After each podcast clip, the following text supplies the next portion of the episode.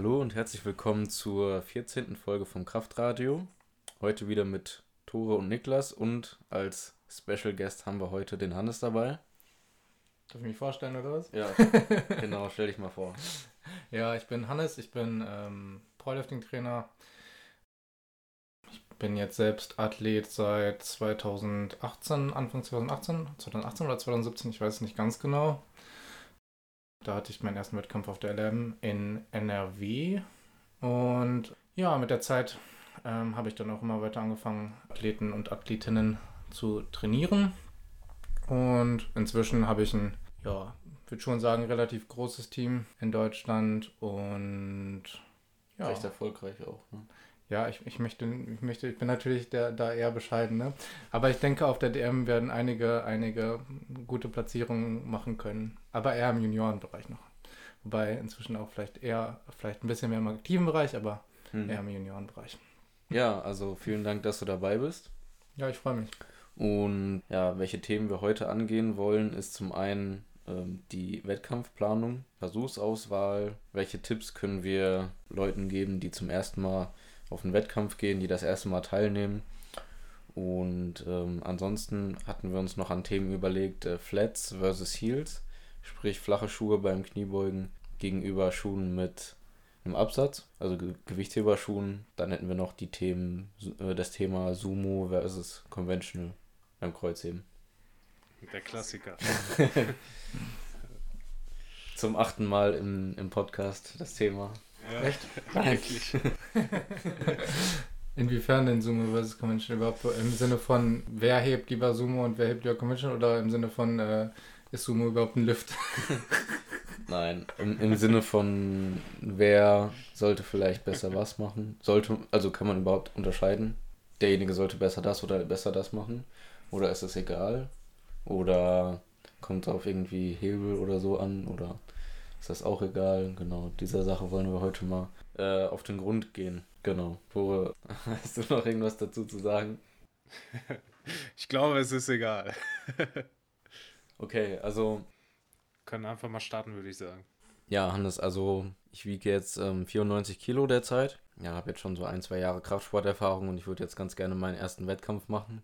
Aber ich bin mir jetzt halt unsicher, soll ich in die 83er-Klasse gehen, weil da sind die Leute halt nicht so stark, da könnte ich eventuell einen besseren Platz machen. Oder soll ich halt in die 93er gehen? Oder ob ich in die 105er gehen soll, ich weiß nicht so recht. Was, was würdest du mir da empfehlen? Also wenn du jetzt deinen ersten Wettkampf machst, würde ich auf jeden Fall mir keine Sorgen darum machen, wie du dich auf dem Wettkampf platzierst. Ich denke, da ist die beste Konkurrenz für dich du selbst.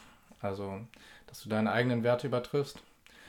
Und ähm, dafür ist es natürlich wichtig, dass du nicht zwei Gewichtsklassen runtergehst, also dich bei 94 Kilo Gewicht in der 83 Kilo Klasse anmeldest, sondern dann halt entweder in der 93er, ein Kilo ist natürlich nicht schwer runterzubekommen, auch als Anfänger nicht, beziehungsweise als jemand, der seinen ersten Wettkampf macht. Da würde ich jetzt auch nicht sagen, dass man das nicht machen sollte. Aber zwölf Wochen sind jetzt auch keine kurze Zeit, da kann man auch noch gut was balken. Und ähm, die 105er Klasse ist dann natürlich auch eine Option. Okay, alles klar.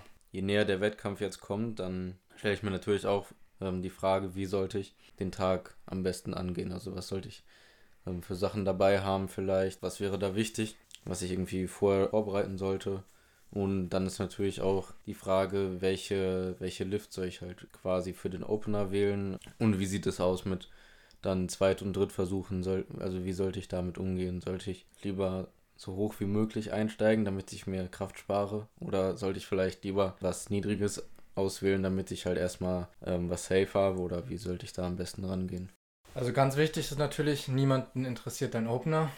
Niemanden interessiert, ob du als Erster oder als Letzter rausgehst zum Erstversuch. Das Einzige, was interessiert, ist, mit welchem Gewicht du entsprechend dann zum Schluss in der Wertung bist. Das heißt, möglichst mit deinem dritten Versuch. Das heißt, du solltest absolut priorisieren, neun Versuche gültig zu bekommen. Entsprechend musst du dir im Erstversuch Luft lassen für den zweiten und dritten. Ähm, gerade als Anfänger super wichtig, du wirst nervös sein, gerade vor dem allerersten Versuch. Deshalb ist es super wichtig, beim ersten Kniebeugeversuch wirklich leicht reinzugehen, um dir Selbstbewusstsein für den, für den Rest deines Wettkampfs zu holen. Und äh, ja, Normalerweise habe ich immer zwei Blöcke mindestens vom Wettkampf entsprechend dann Singles im Trainingsplan und die letzte Woche des vorherigen Trainingsblocks. Damit wirst du dich dann auch auf dem Wettkampf vergleichen können, weil natürlich während des Trainingsblocks deine Kraft ansteigt von Woche 1 zu Woche 5. Das heißt, in Woche 1 des Blocks vor dem Wettkampf wirst du wahrscheinlich schwächer sein als in Woche 5 des vorherigen Blocks. Entsprechend würde ich davon ausgehen, vor allem bei relativ fortgeschrittenen Liftern bzw. nicht kompletten Anfängern. Bei kompletten Anfängern ist es natürlich so, dass du dann im letzten Block noch wirklich signifikante Kraftgains machen kannst. Dann würde ich dann vielleicht eher gucken, was war der schwerste Lift wirklich zwei Wochen vorm Wettkampf oder eine Woche vorm Wettkampf und darauf dann halt die Versuchsauswahl auslegen. Aber bei fortgeschrittenen Liftern würde ich gucken, was war im vorherigen Block dein Peak und dann davon ausgehen und gucken, der Versuch, den du da gemacht hast, ist ungefähr wahrscheinlich ein guter zweiter Versuch, wenn jetzt zum Beispiel der, der Single 250 at 7 war oder at 8 war, dann ist das wahrscheinlich auf dem Wettkampf ein guter zweiter Versuch. Auf jeden Fall solltest du deinen zweiten Versuch so wählen, dass du den schon mal im Gym gemacht hast. Ich würde niemanden für einen Zweitversuch auf die Plattform schicken, den er oder sie noch nicht im Gym bewegt hat. Das ist dann vielleicht für den dritten Versuch. Aber auch beim dritten Versuch kann es passieren, dass wenn du jetzt zwei Wochen oder im, im Block vorher komplett overshootet hast, dass du jetzt eine 10 gehoben hast oder eine at 9,5 oder sowas, dass ich eher sagen würde, mach den Safe dann nochmal auf, auf dem Wettkampf und ähm, denk jetzt nicht plötzlich, du hast durch den Peak irgendwie 10% mehr Kraft.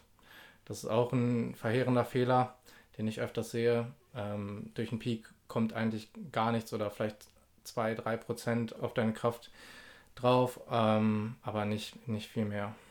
Okay, also wenn ich jetzt, äh, wenn ich jetzt, sage ich mal, schon, schon im Training mal irgendwie 200 geschafft habe beim, beim Kreuzheben und die waren schon schwer, ähm, sagen wir mal at 8, dann sollte man wahrscheinlich nicht als ersten Versuch dann die 200 nehmen und dann noch 215 und 230 versuchen, sondern dann lieber halt mit wenn es der erste Wettkampf ist, vielleicht mit 170 oder 180 oder so vielleicht einsteigen.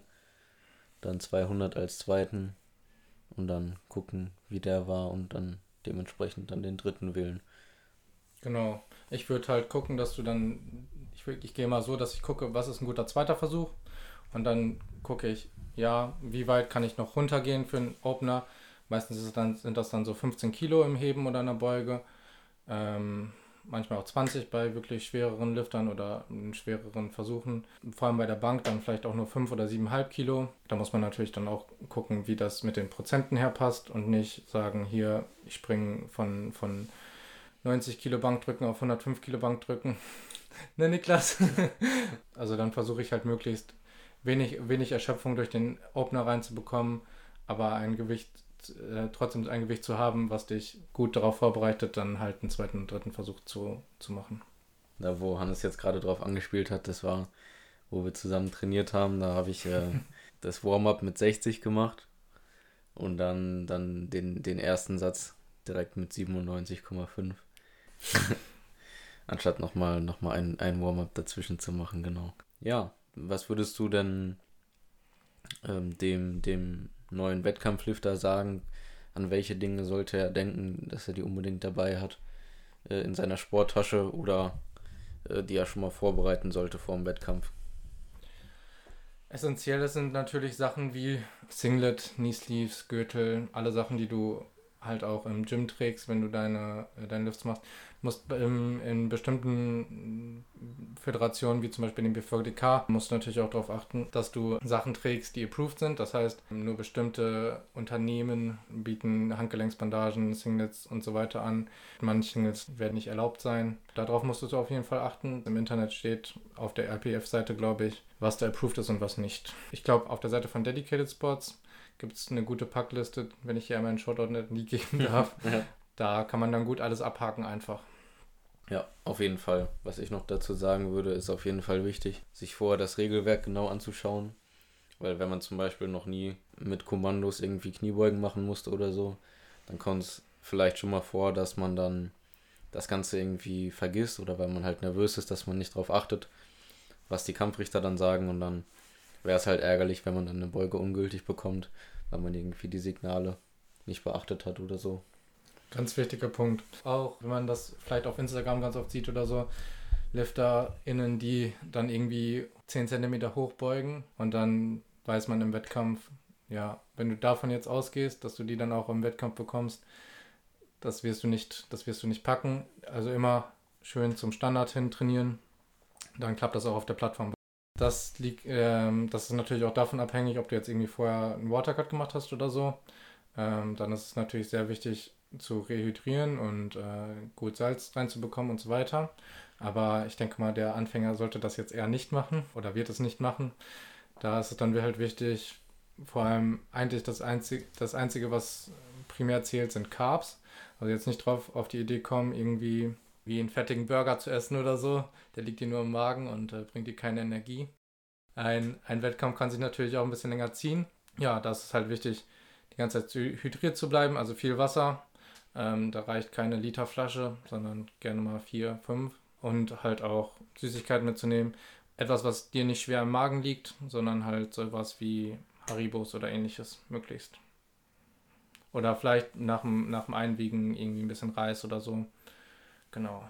Was vielleicht auch noch eine Idee ist, dass man versucht nicht möglichst die Ernährung dann komplett auszutauschen, sondern wenn man zum Beispiel jeden Morgen irgendwie Haferflocken mit Beeren oder so isst, dass man dann auch morgens dann jetzt nicht auf einmal anfängt, okay, jetzt, ähm, jetzt haue ich mir jetzt dann erstmal zwei Tüten Süßigkeiten rein, ähm, sondern dann einfach das einfach weiterhin durchzieht oder vielleicht schon mal ähm, was ich auch ganz gerne mache, ist dann ähm, bestimmte Sachen schon mal vor dem Wettkampf dann häufiger mal zu essen, dass man dann irgendwie weiß, dass man alles verträgt und der Magen sich daran gewöhnt hat.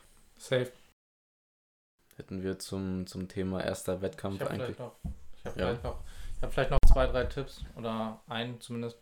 Was super wichtig ist, vor allem beim ersten Wettkampf, mm, da kann vielleicht ein Verein oder so helfen.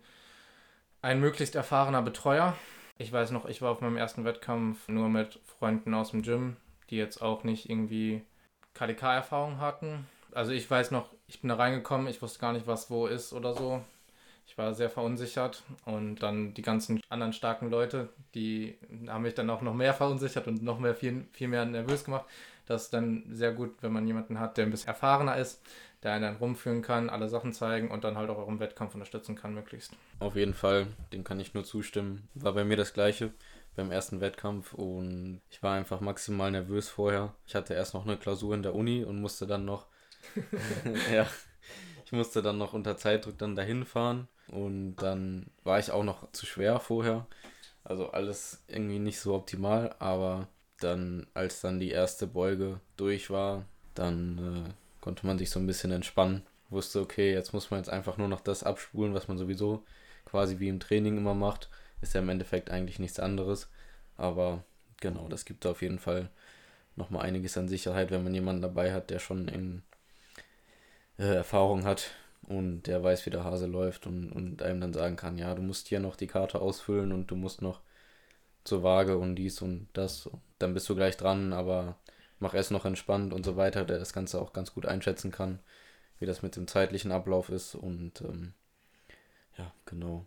Umso mehr kann man sich dann selber da rausnehmen, entspannen und sich einfach dann nur noch auf die, auf die Lifts konzentrieren. Genau. Okay, so viel mal zum Thema erster Wettkampf.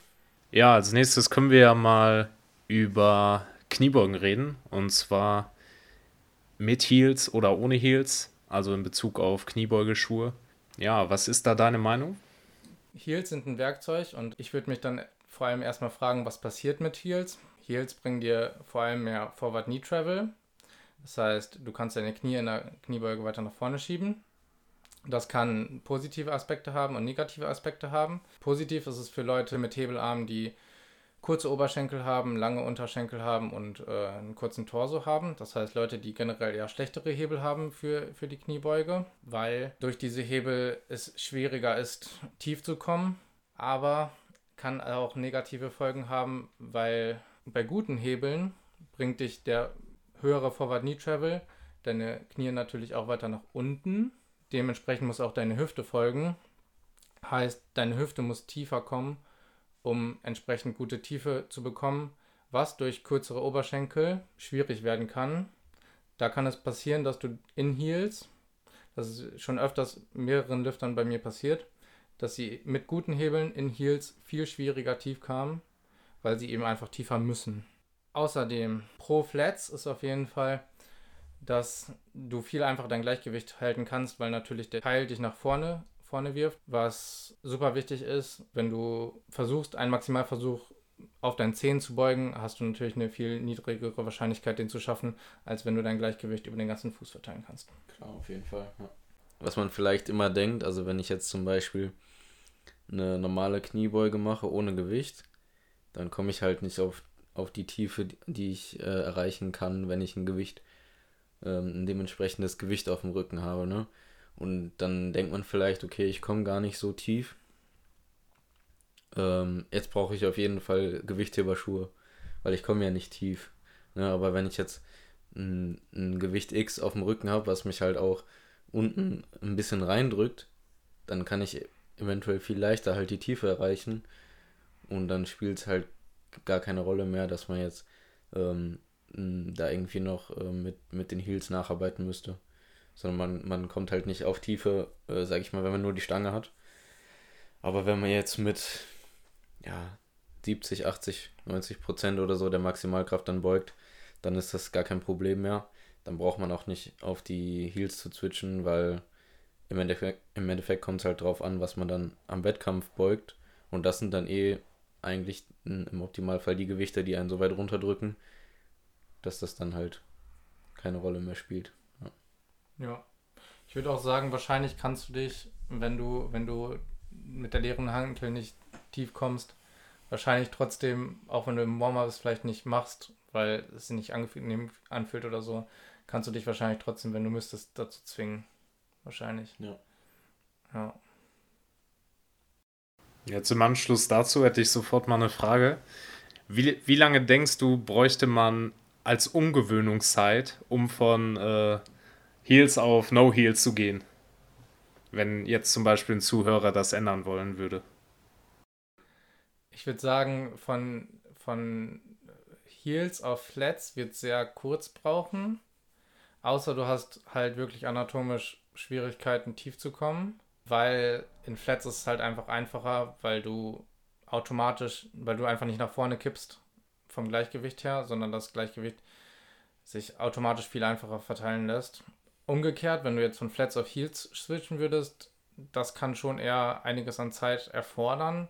Und dann würde ich auch irgendwie Tempovarianten vielleicht einbauen, um ein Gefühl zu bekommen, wo bin ich mit dem Gleichgewicht auf dem Fuß, trotz des Keils. Also ich würde sagen, vielleicht eine Woche von, von Heels auf Flats und vielleicht äh, mehrere Blöcke von Flats auf Heels, je nachdem. Aber es wird auch von Individuum zu Individuum sich, sich unterscheiden natürlich.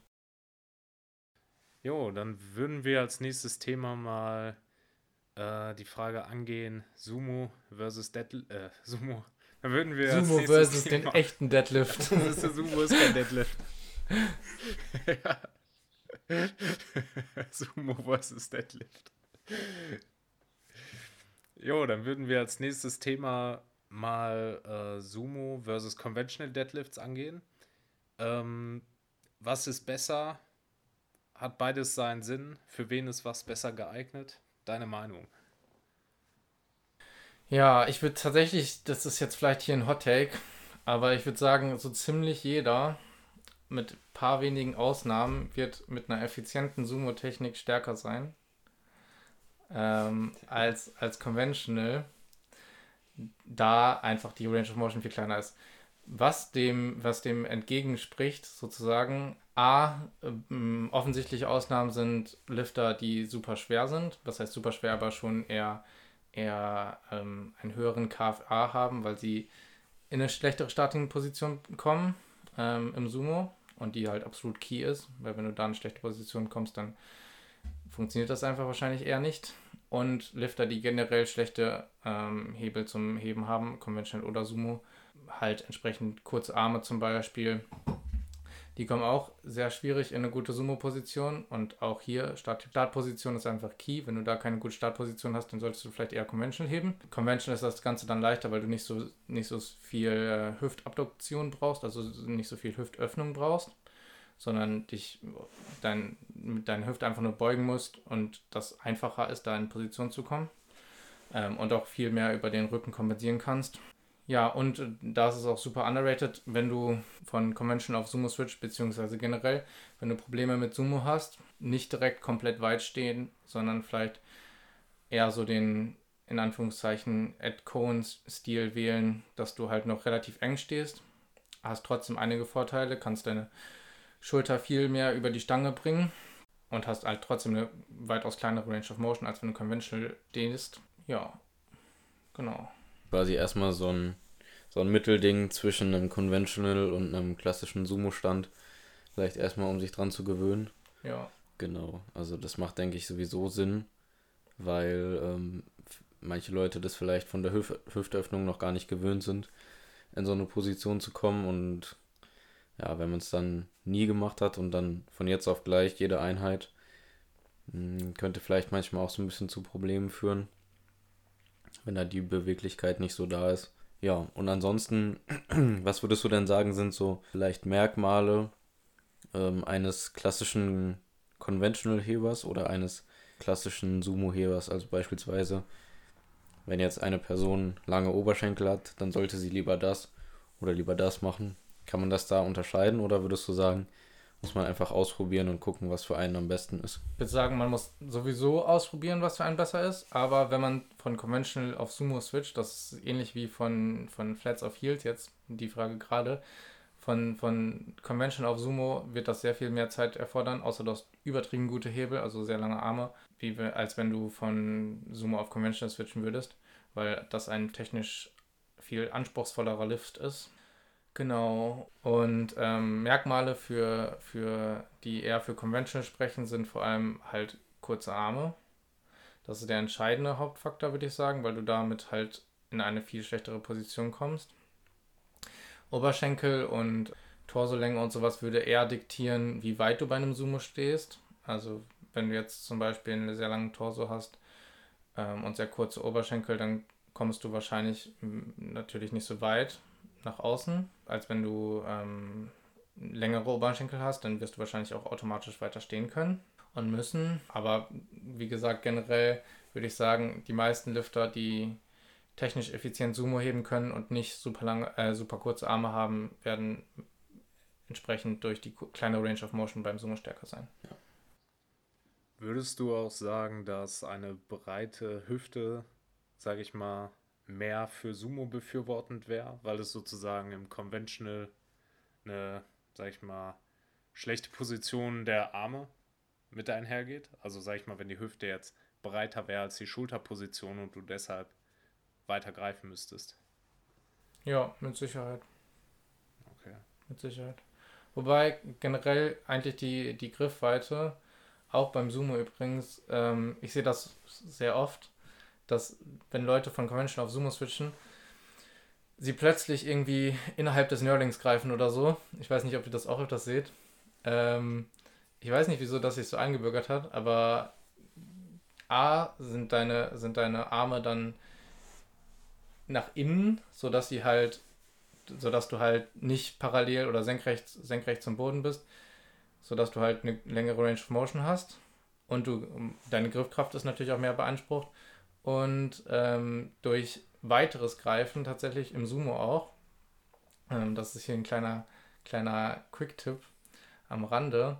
Kannst du, kannst du verhindern, dass du ähm, über die Oberschenkel ziehst und so der Griff aufgeht, beziehungsweise das Lockout sich erschwert, weil du halt über die Oberschenkel drüber musst. Ähm, wenn du weiter greifst, musst du da nicht drüber, du kommst cleaner ins Lockout, auch wenn du vielleicht 3, 4, 5 cm mehr Range of Motion machst und erleichterst dir so deinen Lift noch an der Stelle. Ich hebe zum Beispiel auch ab und zu ähm, die Candido Deadlifts. Gut, das ist jetzt nochmal ein bisschen was anderes, aber der weitere Griff ist jetzt auch nicht so extrem limitierend. Also, dass man jetzt sagen würde, nur weil ich jetzt weiter außen greife, schaffe ich 50 Kilo weniger oder so. Und dann erst recht nicht, wenn ich dann halt nur ein paar Zentimeter sage ich mal, weiter nach außen gehe, nur weil ich jetzt möglichst eng greife, heißt das halt nicht, dass das das Beste ist. Ne? Genau. Ich denke, damit haben wir die Themen schon mal ganz gut, ganz gut behandelt. Ja, magst du noch so ein bisschen was zu deiner Person sagen, was so bis jetzt deine größten beispielsweise Coaching-Erfolge sind? oder wen du da äh, Spezielles betreust, der da besondere Ambitionen oder so im Moment hat? Größter Erfolg war wahrscheinlich Three Nations Powerlifting Open von Dedicated Source.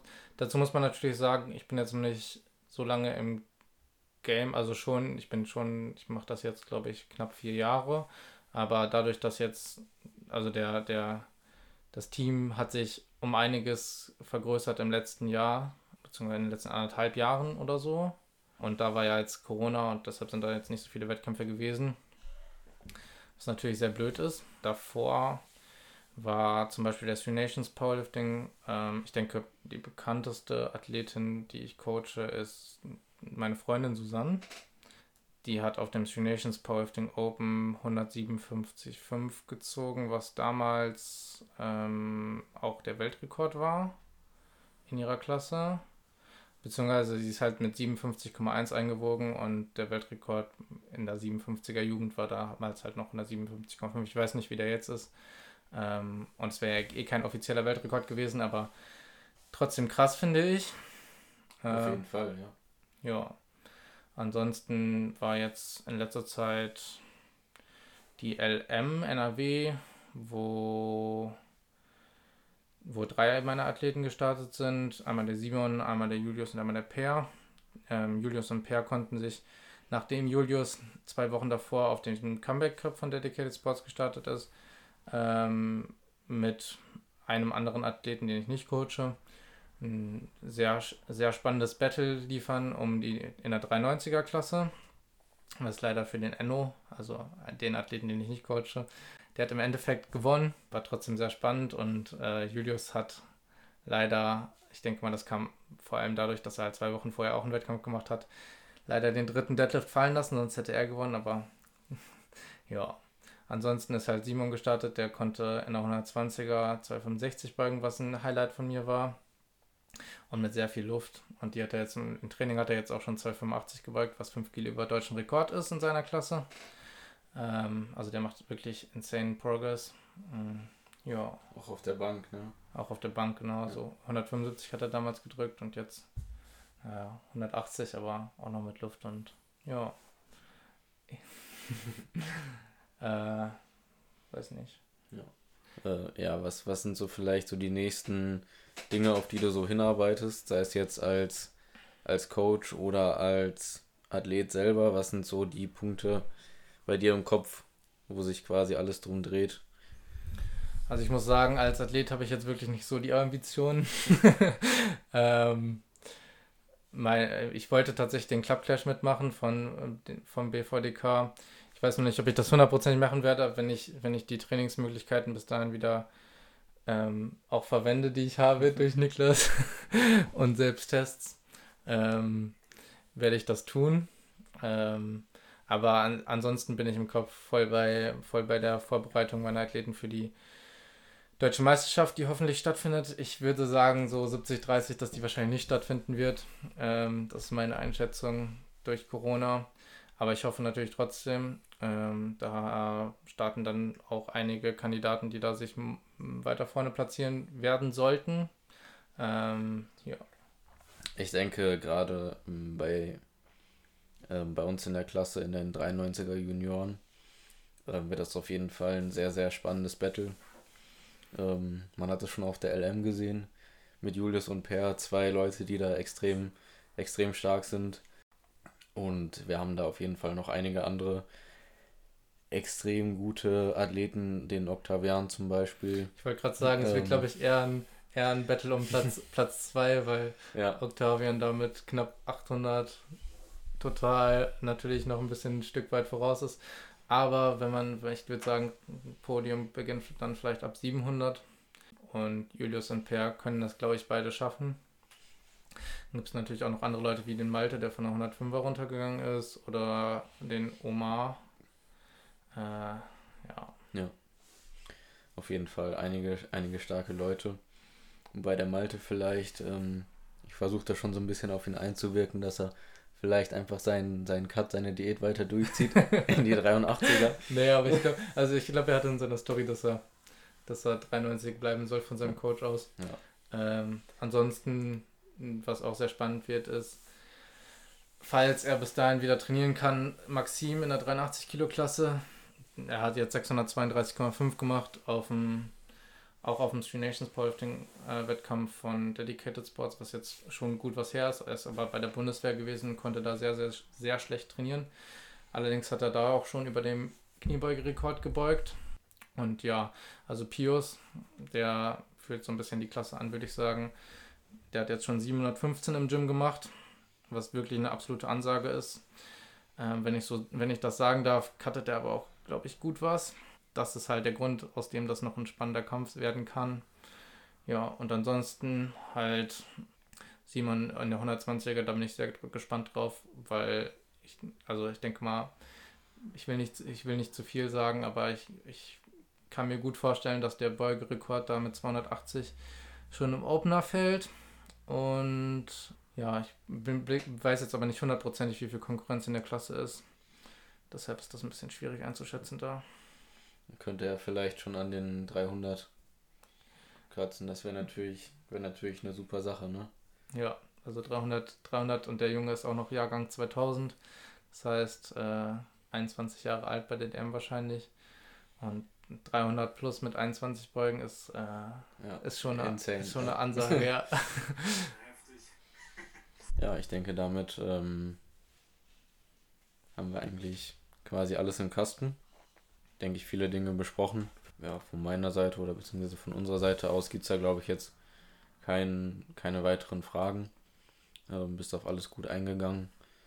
Und äh, genau, wenn ihr gerne von Hannes gecoacht werden möchtet, dann schreibt ihn am besten einfach bei Instagram an, denke ich mal, oder? Jo, danke. danke für das Schauen, wenn nicht nötig gewesen. Genau, also ähm, genau, wir, wir verlinken ihn auch nochmal mit den äh, mit dem, mit dem Instagram-Account und so weiter unten drunter, falls ihr, äh, falls ihr ihm schreiben wollt. Genau, und ja, dann Hannes, danke, dass du dabei warst. Ich hoffe, ich habe mich nicht allzu schlecht geschlagen für den ersten Podcast, den ich mitmache, Leute. ja, danke, danke, dass ich hier sein durfte. Ja, dann ähm, verabschieden wir uns an dieser Stelle und ähm, wir hören uns beim nächsten Mal. Bis dann. Ciao. Tschüss. Ciao.